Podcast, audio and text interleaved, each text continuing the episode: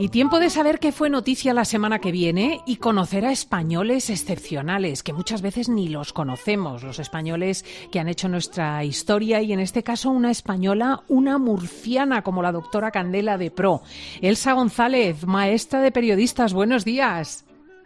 Buenos días, Cristina. Pues de verdad, de verdad que eh, Piedad de la Cierva es eh, una gran desconocida en, nuestro país y, sin embargo, eh, una científica destacada por sus aportaciones a la ciencia eh, en, España y en gran parte de Europa, porque fue una pionera eh, en este mundo eh, prácticamente desconocido para, para la mujer y, también en moverse con, con, gran libertad por toda Europa. Yo tengo que decirte que nunca jamás había oído hablar de Piedad de la Cierva, que estuvo atención a la vanguardia de la energía nuclear y de la óptica. Jamás la había oído mencionar. Efectivamente.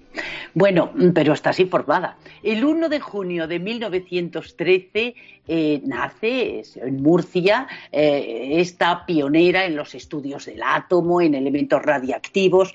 Se relacionó con Madame Curie y una de, las primeras mujeres eh, españolas en acceder a la, universidad. Se formó además en centros de, de estudios europeos importantes donde apenas también había mujeres. Piedad nace en Murcia, como digo, es hija de Juan de la Cierva y López, que es primo del inventor del autogiro. Eh, su padre es eh, un hombre muy exigente con eh, sus estudios.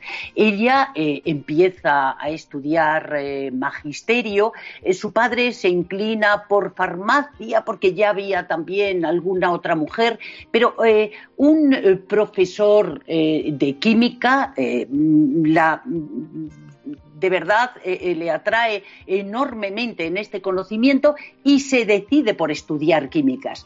Bueno, pues en Murcia es eh, la primera mujer que entra en esa facultad de químicas. Estaba ella sola.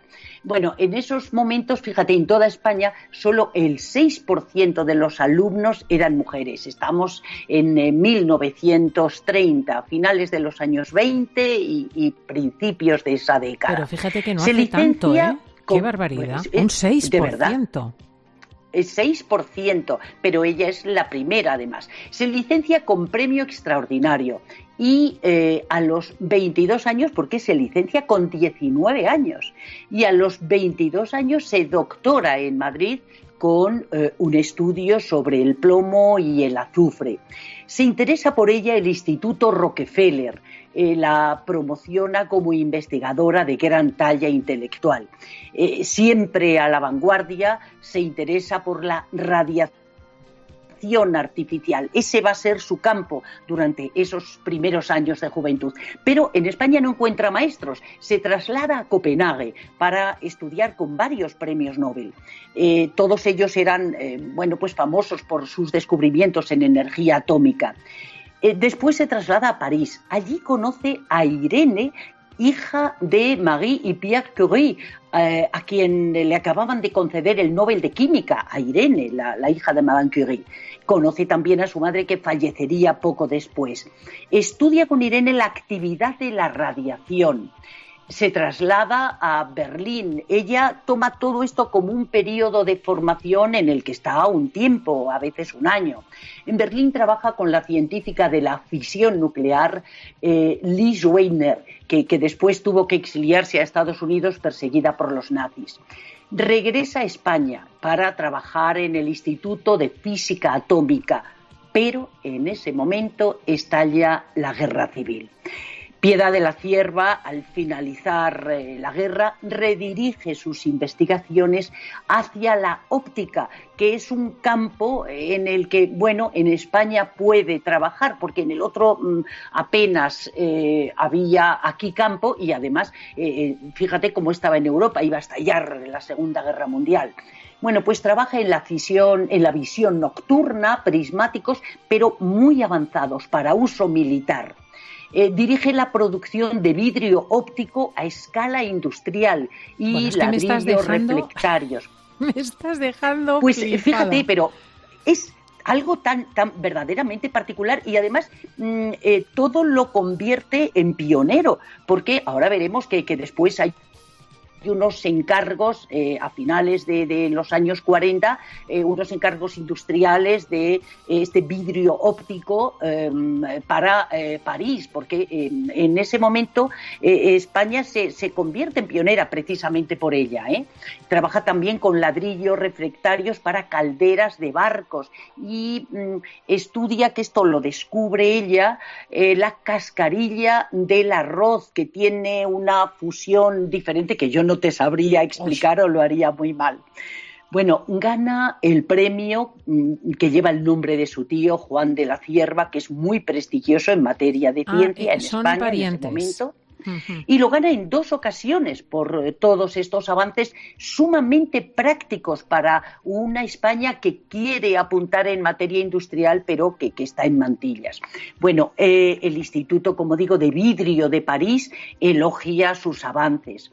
Eh, mientras tanto, mm, su trabajo en la universidad no tiene buenos resultados, eh, no por eh, su valía, que está mm, ampliamente demostrada, sino porque em, eligen a hombres para la cátedra. Hay un momento, su padre la anima muchísimo para que se presente, ella sabía que, que no iba a llegar, ya se lo habían prácticamente anunciado, y eh, finalmente hay dos cátedras eh, que, mm, eh, a las que optan en Valencia, en Sevilla y una tercera un poco más adelante en Murcia.